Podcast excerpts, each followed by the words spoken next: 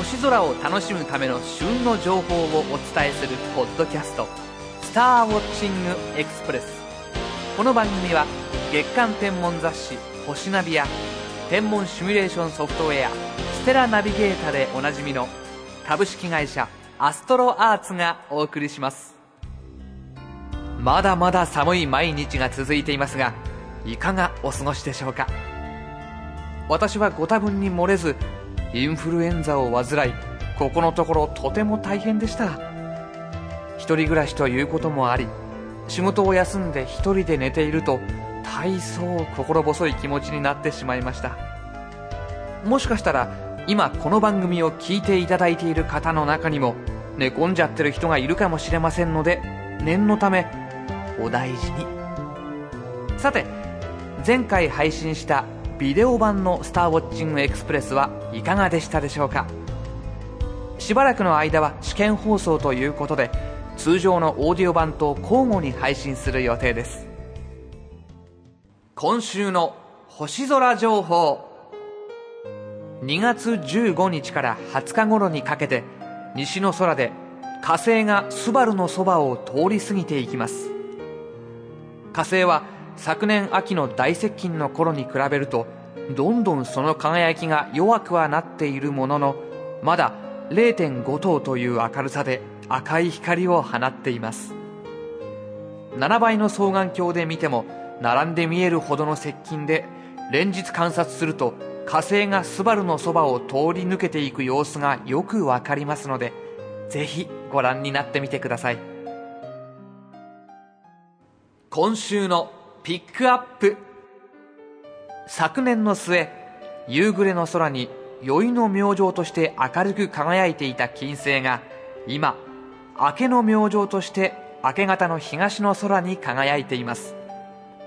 その明るさは2月18日にマイナス4.6等に達し強烈な輝きを放ちます。18日は東京で日の出時刻が6時24分ですが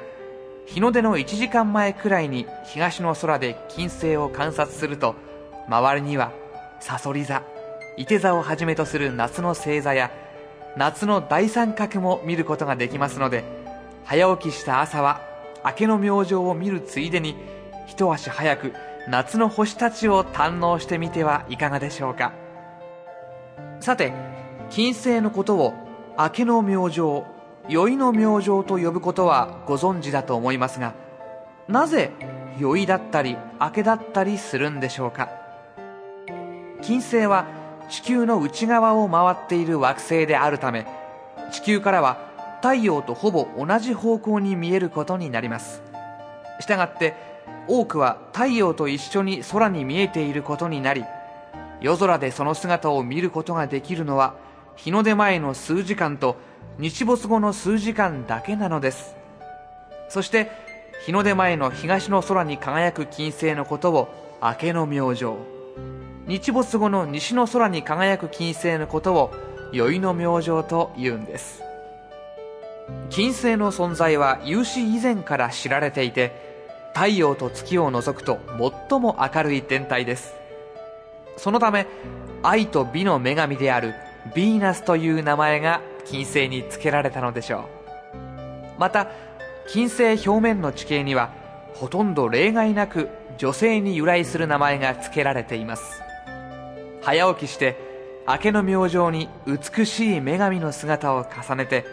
明けてゆく朝焼けを眺めればなんだかその日一日がうまくいくような気がしませんか？今週のインフォメーション。美しい星空は眺めているだけでも心が安らぎますが双眼鏡フィールドスコープ天体望遠鏡などを使って観察すると思いもよらぬほどの数の恒星や星雲星団が見え夜空の中にまるで宝石のように数々の美しい天体が存在していることに気づきます。また月惑星水星